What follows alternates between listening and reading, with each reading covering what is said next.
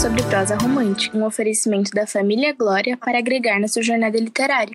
A prosa romântica introduziu o romantismo no Brasil, sendo um estímulo importante para a arte e o sentimento nacional. Publicado em folhetins, tornou-se extremamente popular, capítulo por capítulo, como nós, hoje em dia que acompanhamos as séries. Com o folhetim, a literatura ultrapassa a exclusividade da nobreza. Há uma certa superficialidade, especialmente nos brasileiros, que trouxe personagens pouco profundos. A prosa romântica traz um maniqueísmo, que é uma distinção muito clara, com finais trágicos ou perfeitinhos.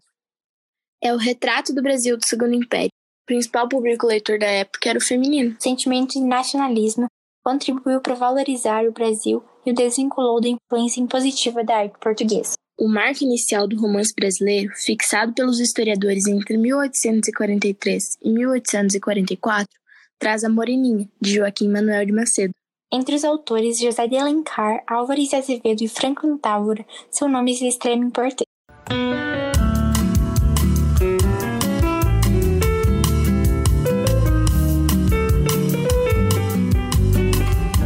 Algumas características da prosa romântica são o nacionalismo, o subjetivismo, a idealização da mulher, a religiosidade, culto à natureza, estética nativista, amor platônico e idealismo. Ela é dividida em três no Brasil. Romance indianista, que valoriza o herói nacional, que no caso é o índio. Traz como tema a natureza e o sentimentalismo. O principal autor era José de Alencar, que trouxe para nós o Guarani, Iracema e o Birajara escolhemos a obra Iracema para compartilhar com vocês. A história gira em torno do amor de Martin por Iracema. A relação deles significa a união entre o branco colonizador e o índio, sendo uma espécie de mito da fundação da nossa identidade. Iracema mistura ficção e documento, com um enredo que toma como base um argumento histórico. As proibições reforçam o amor entre a Índia e o português, um amor proibido. Iracema abandona a família, a religião e seu povo e Deus, uma clara referência à submissão indígena ao colonizador. Agora a gente vai olhar um trecho da obra para vocês. O humor suspeito quebra a doce harmonia da seda. Erguem a virgem os olhos, que o sol não deslumbra, sua vista perturba-se. Diante dela e toda a contemplá-la está um guerreiro estranho, se é guerreiro e não algum mau espírito da floresta. Tem nas faces o branco das areias que bordam o mar, nos olhos o azul triste das águas profundas. Ignotas armas e tecidos ignotos cobrem-lhe o corpo. Foi rápido como o olhar, o gesto de Iracema. A flecha embebida no arco partiu. Gotas de sangue borbulham na face do desconhecido. De primeiro ímpeto, a mão lesta caiu sobre a cruz da espada, mas logo sorriu. Na descrição do primeiro encontro entre Martin e Iracema, a índia está dormindo após ter se banhado, e acorda com um ruído deslumbrado que Martin produzia.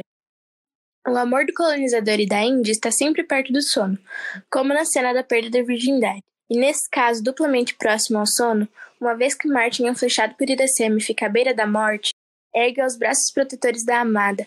Iracema é como a deusa Diana, que ao ser flagrada nua por Acton, castiga violentamente o furtivo visitante. Mas é ainda uma Diana às avessas, uma vez que o castigo de Martin também é uma benção. Um amor tão intenso só poderia nascer de forma equivalente. O platonismo da situação é evidente, e a flecha de Iracema é como a flecha do Cupido, um símbolo de amor fatal.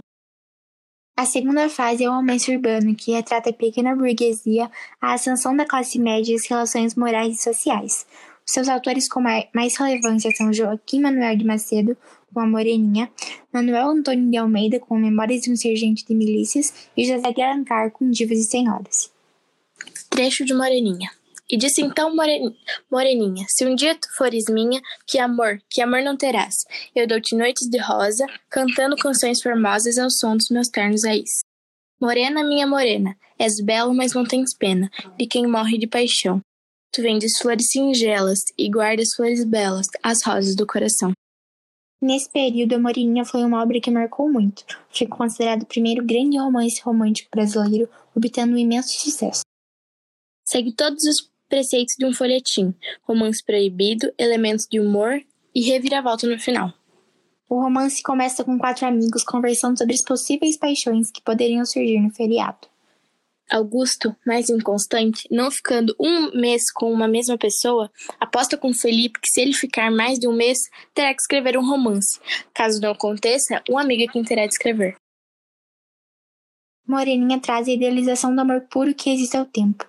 descrição de costumes, hábitos e lugares, com uma leitura agradável ou linguagem coloquial.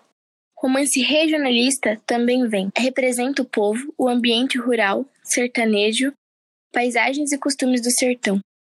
Os autores principais são José de Alencar, Bernardo Guimarães e Visconde de Taunay, que trouxe as obras Sertanejo, Escravizaura e Inocência.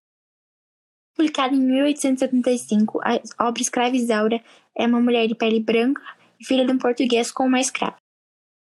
Isaura foi criada por uma mulher de um comendador, uma senhora de bom coração que a educou com o objetivo de libertá-la. Ela aprendeu a ler, escrever, tocar piano e também falava italiano e francês. A moça é extremamente idealizada por sua beleza que encanta qualquer um, também por seu caráter exemplar e se guarda até encontrar Alvo, Álvaro, homem que de fato ama. Bernardo Guimarães tocou em um assunto polêmico, o abolicionismo. Agora a gente vai ler um pedaço da obra para você. Desde o berço, respirando os ares da escravidão, como semente lançada em terra de maldição, a vida passa chorando minha triste condição. Os meus braços estão presos, a ninguém posso abraçar. Nem meus lábios, nem meus olhos não podem de amor falar. Deu-me Deus um coração somente para penar. Ao ar livre das campinas, seu perfume exala flor. Canta a hora em liberdade do bosque lá do cantor. Só para o pobre cativa não há canções nem amor. Cala-te, pobre cativa. Teus queixumes crimes são. Há uma afronta a esse canto que exprime tua aflição. A vida não te pertence, nem não é teu teu coração. Por hoje é isso, galera. Mas se você gostou, fique ligado no próximo podcast sobre romantismo no Brasil. Até mais, bons estudos!